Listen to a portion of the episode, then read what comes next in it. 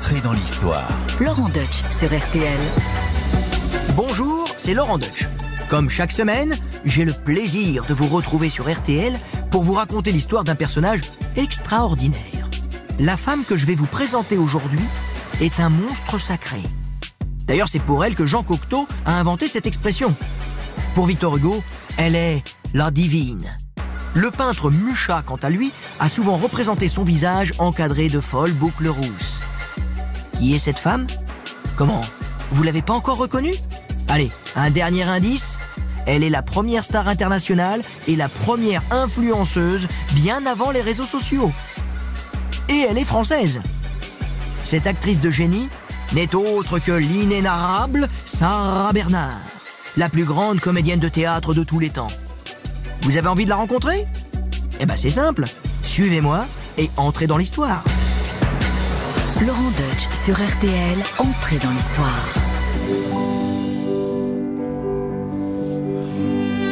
Quand Sacha Guitry était petit, le dimanche, il allait avec sa mère saluer Notre-Dame du théâtre. Il faut dire que Sarah Bernard, c'était un peu monument national. Sarah est née en 1844. Enfin, on n'en est pas bien sûr. Son acte de naissance a brûlé avec l'hôtel de ville de Paris pendant la Commune en 1871 et connaissant la diva, elle a dû en profiter pour se rajeunir. Sa mère s'appelle Judith Julie Bernard. On la surnomme Yule.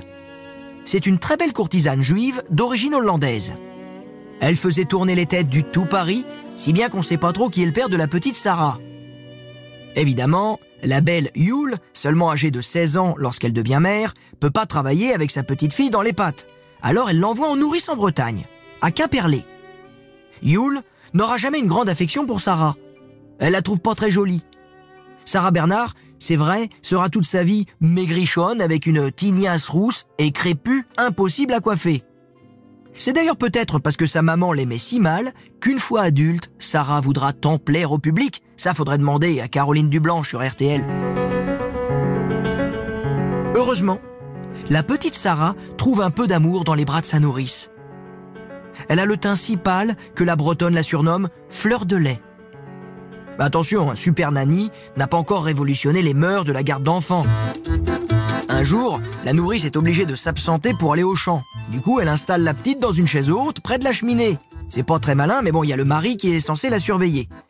Et Sarah, du haut de ses trois ans, elle a bien l'intention de partir en balade. Alors, elle se débrouille pour enlever la sécurité de la chaise, saute par terre. Sauf que, souvenez-vous, elle est à côté de la cheminée. Et le feu, euh, ça brûle. Le mari de la nounou, qui lui est resté à la maison cloué au lit par un lombago, se met à hurler. Il peut pas, il peut rien faire, il peut pas intervenir. Donc il hurle, il hurle. Heureusement, les voisins rappliquent et sortent la petite de la cheminée qui est toute roussie. On la plonge immédiatement dans un seau de lait et ensuite on applique du beurre sur ses brûlures tous les jours pendant deux ans jusqu'à cicatrisation complète. Et là, au miracle, Sarah n'aura aucune séquelle de cet accident, mais vous aurez compris que son destin s'annonce quand même assez extraordinaire. Tiens, d'ailleurs, euh, quand même, c'est sa devise.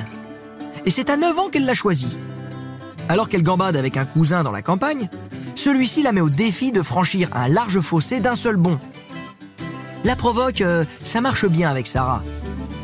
Alors, elle y arrive, mais elle se blesse aux jambes et se casse le poignet.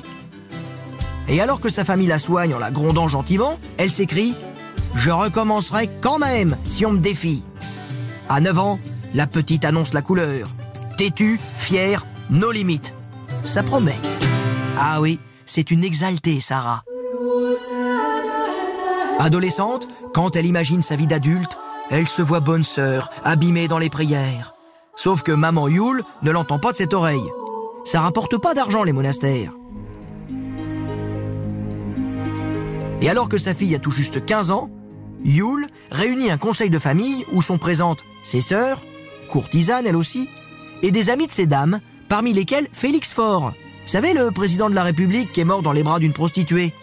Sarah l'appelle mon oncle. Sympa les fréquentations. Mais attention, il hein, n'y a pas que lui.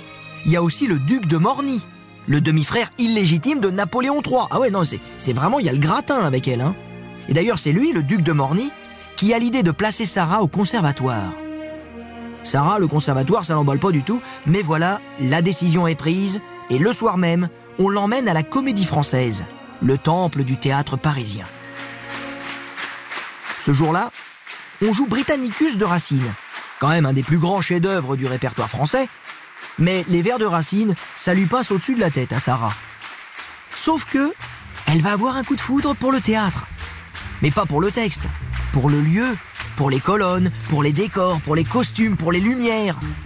Ça y est, elle le sait, elle a une révélation. Elle veut être une princesse et la comédie française sera son château. À partir de ce jour, tous les amis de Yule envoient des livres à Sarah. Molière, Racine, Corneille, tous les classiques. Mais ça lui tombe des mains. Sarah, un peu monomaniaque, n'aime qu'un seul auteur, La Fontaine.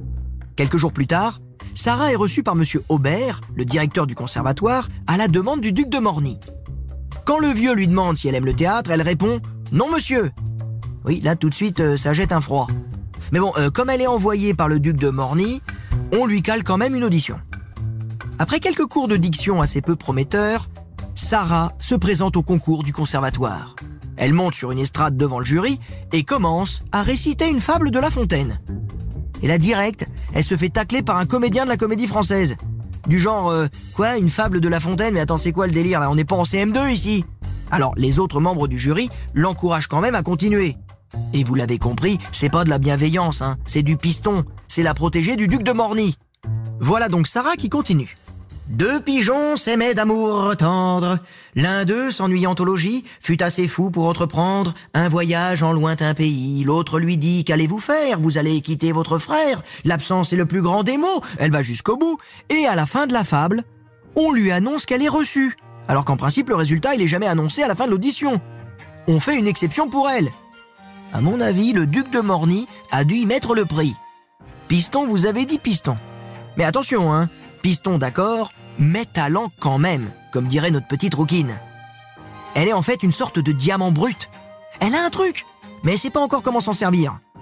Comme elle est fière et veut vraiment avoir du succès, elle travaille d'arrache-pied et sort du conservatoire avec un second prix de comédie.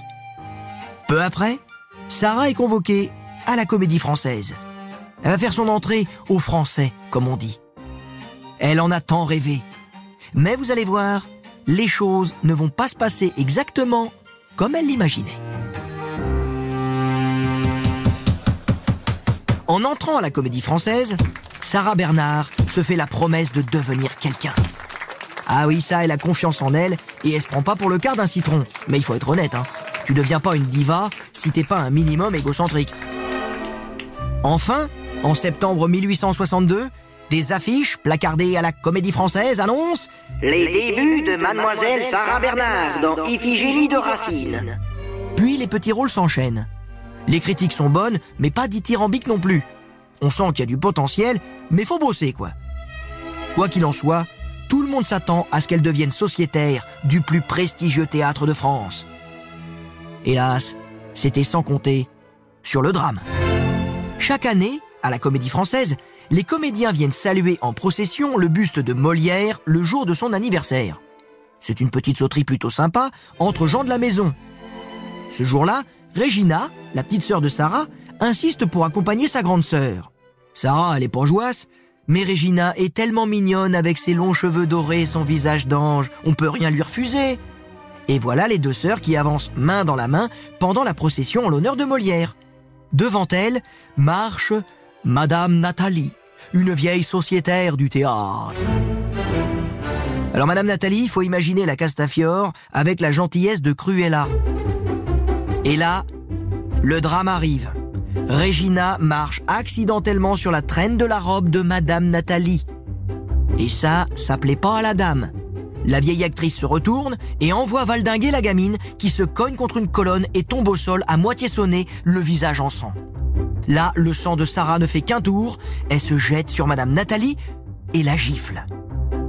Et faut pas oublier qu'on est à la comédie française. Quand les sociétaires jouent un psychodrame, ils y vont à fond. Madame Nathalie fait mine de s'évanouir. Ah oui, euh, gros cinéma, hein, on dirait Neymar au foot. De son côté, Regina assure que la grosse vache lui a sauté dessus pour rien. Ah oui, euh, la gamine, elle parle comme un chartier. C'est Sarah qui le dit elle-même. Le problème, c'est que Sarah, en giflant Madame Nathalie, vient de se faire une ennemie mortelle. D'autant plus qu'elle refuse de s'excuser publiquement. Et quelques jours plus tard, alors que Sarah obtient le rôle de Dolores dans la pièce éponyme de Bouillet, et qu'elle est hyper contente, hein, ça y est, elle a son premier grand rôle, en sortant de répétition, elle tombe nez à nez avec Madame Nathalie dans les coulisses du théâtre. Imaginez la scène. Madame Nathalie, toute bouffie dans ses dentelles, elle attend Sarah assise dans un grand fauteuil. Et visiblement, Cruella a préparé son coup. Elle fixe alors Sarah et lui lâche cette réplique cinglante. Mademoiselle, je vous pardonne, car je me suis vengé. Ce rôle qui vous plaît tant, vous ne le garderez pas. Sarah blêmit. Et quand on a le teint blanc comme le lait, ça fait vraiment très très blanc. Elle sait que Madame Nathalie ne profère pas de menaces en l'air.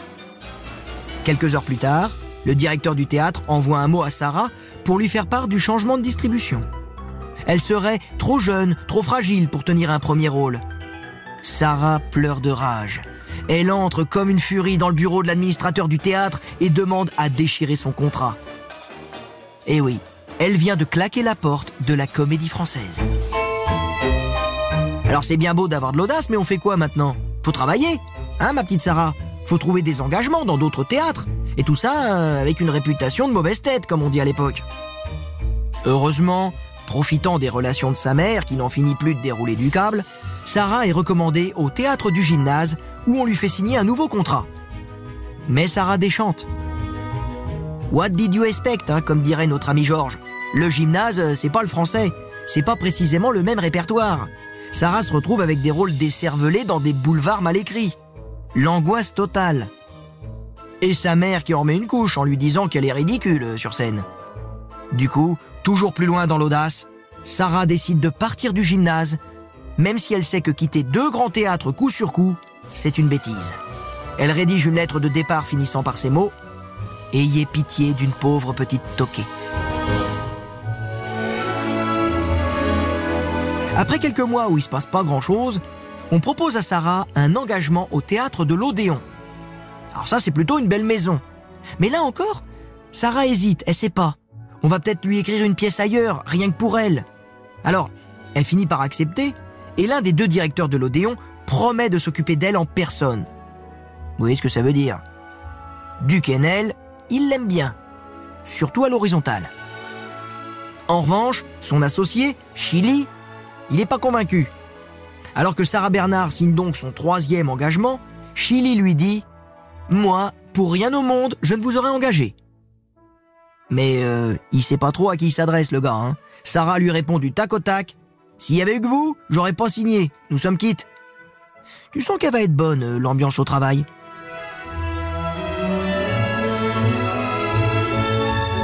L'Odéon, c'était une bonne idée car c'est là que Sarah Bernard connaît son premier grand succès dans la pièce Atali.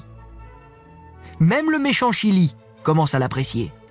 Et voilà notre petite star, acclamée par la critique et qui fraye désormais avec les plus grands auteurs de son temps, dont Alexandre Dumas et Georges Sand, qui la surnomme ma petite Madone.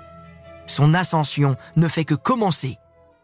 Et ensuite, Victor Hugo va changer sa vie. Ça y est, Sarah Bernard est devenue quelqu'un. Le public lui offre l'amour que sa mère lui a toujours refusé. Ses fans l'attendent devant le théâtre et lui jettent des fleurs, au sens propre comme au figuré. Quand elle est sur scène, sa voix porte tant d'émotion que le public entre en transe. Sarah s'impose comme une spécialiste de la déclamation baroque. Écoutez-la plutôt déclamer un poème de Victor Hugo en 1903. Si tu veux, faisant un rêve, mon sang sur deux femmes froides, tu m'emmènes, je t'enlève. L'oiseau chante dans les bois, je suis ton maître et ta proie, partons, c'est la fin du jour. Oui, c'est vrai que c'est un peu chelou aujourd'hui, hein. Mais à l'époque, les gens, ça les rend complètement ouf. Standing ovation, larmes aux yeux, cris de joie, Johnny au Stade de France, c'est que dalle à côté. Et en plus, comme elle a un physique androgyne, on commence à lui donner plein de rôles différents. Des femmes jeunes, des vieilles, mais aussi des hommes. Sarah Bernard en Hamlet, ça c'était quelque chose. Mais pour le moment, c'est la guerre. Allez, on baisse le rideau, fini les verres, fini les feux de la rampe. On est en 1870.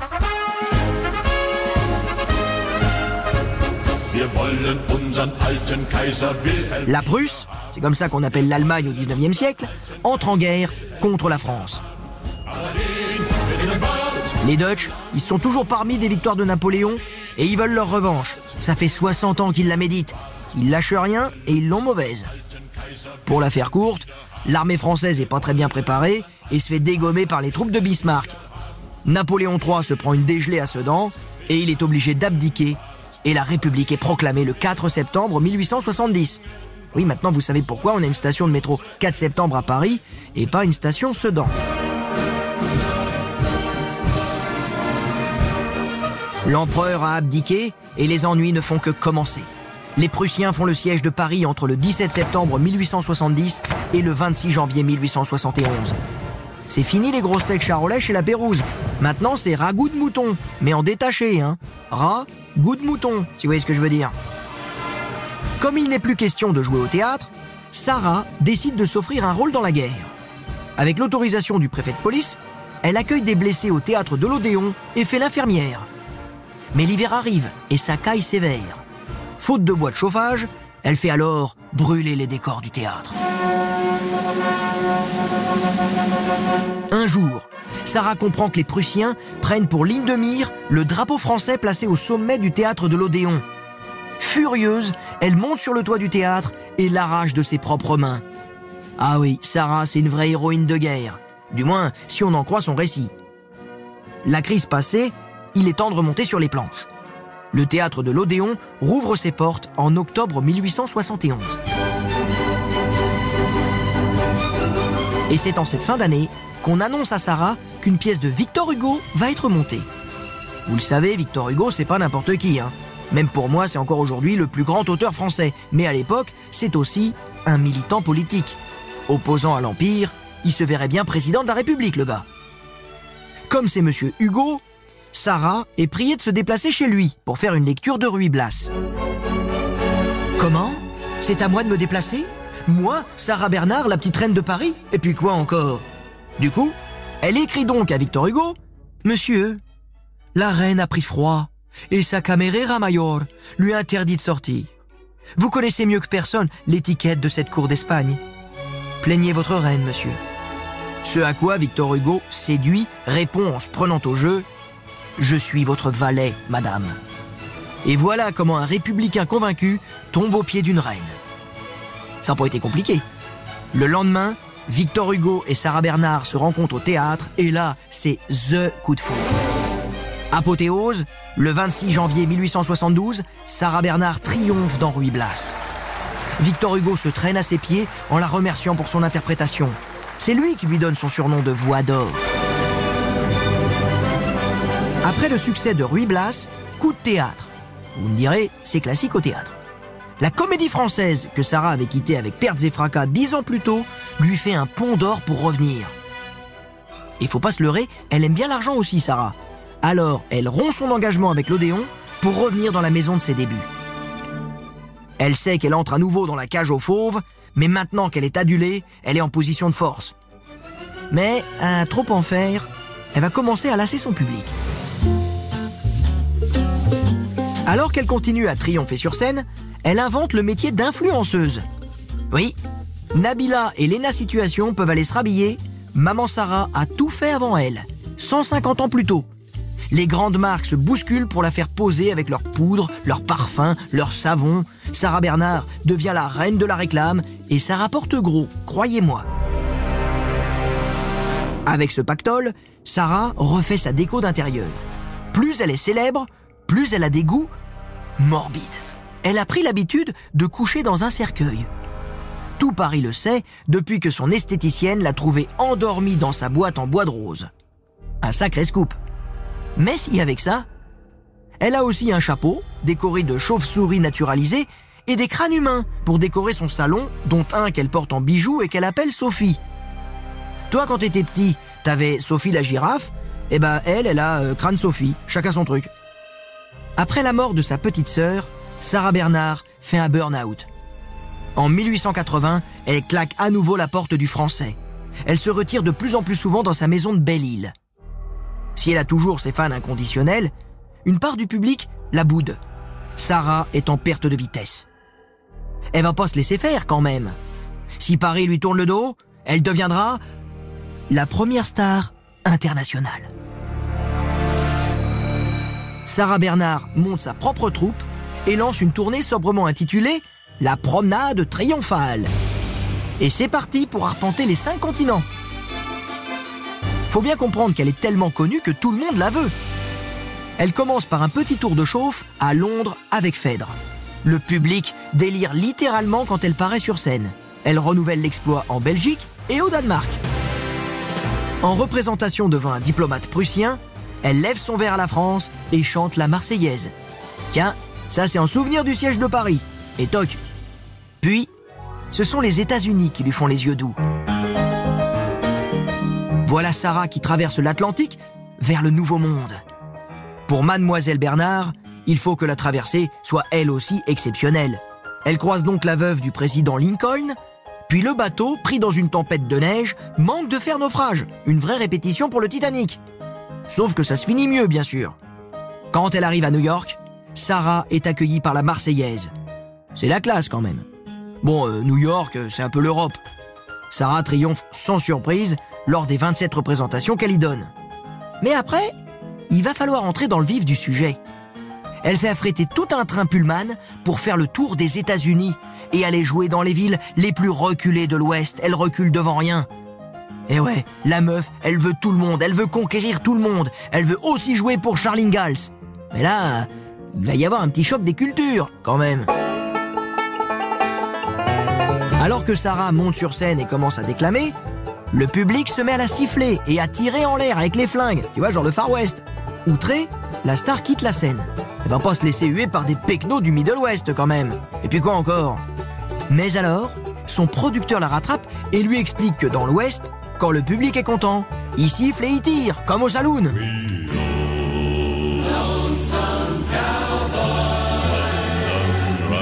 Tiens d'ailleurs, vous pouvez aller voir l'album de Lucky Luke, intitulé Sarah Bernard, qui nous montre bien l'ambiance.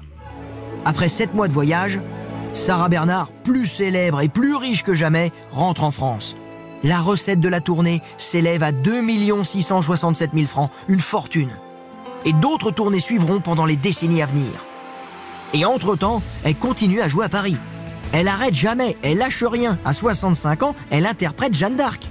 Et quand l'un des acteurs jouant un juge lors de son procès lui demande son âge, elle répond avec conviction 17 ans. Là, tu te dis, euh, la salle, quand même, elle a dû se marrer et se moquer un peu, du genre, euh, oh là, elle exagère quand même, hein. Eh ben, pas du tout. Le public, au contraire, il se lève, il applaudit. Sarah Bernard, c'est la divine, elle peut tout se permettre. Hélas, un mal terrible la ronge, laissant augurer du pire.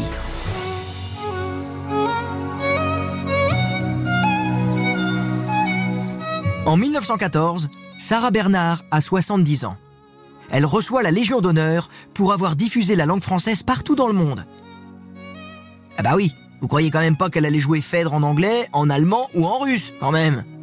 Mais alors que la Première Guerre mondiale éclate, le gouvernement lui intime l'ordre de quitter Paris de peur que les Allemands ne prennent la capitale et ne kidnappent ce trésor national. L'actrice se retire dans le bassin d'Arcachon pour se reposer. Et c'est pas du luxe. Une tuberculose osseuse est en train de lui dévorer le genou droit. La gangrène s'installe. En 1915, la divine accepte d'être amputée. Remise de son opération, on lui propose alors une prothèse en bois. Après avoir fait trois pas avec sa jambe de pirate, elle l'envoie valdinguer. Vous avez déjà vu une star avec une jambe de bois? C'est pas Jacques Sparrow, la divine. Si elle peut plus marcher, alors elle aura une chaise avec des porteurs. Et voilà que la voix d'or gagne un nouveau surnom. Après le père Lachaise, voilà la mère Lachaise. Mais malgré toutes ces péripéties, Sarah Bernard n'oublie pas que c'est la guerre et que sur le front, dans les tranchées, il y en a qui crèvent. Elle est trop vieille pour jouer l'infirmière, mais elle est désormais la grande Sarah Bernard. En 1916, elle part à l'arrière des lignes de front pour jouer son répertoire et remonter le moral des troupes.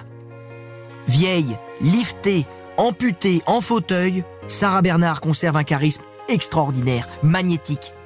Colette, qui a le plaisir de dîner chez la divine après la guerre, est subjuguée par l'azur floral de ses yeux, si jeunes et si vifs dans leur lacis de rides. Sa voix aussi reste exceptionnelle.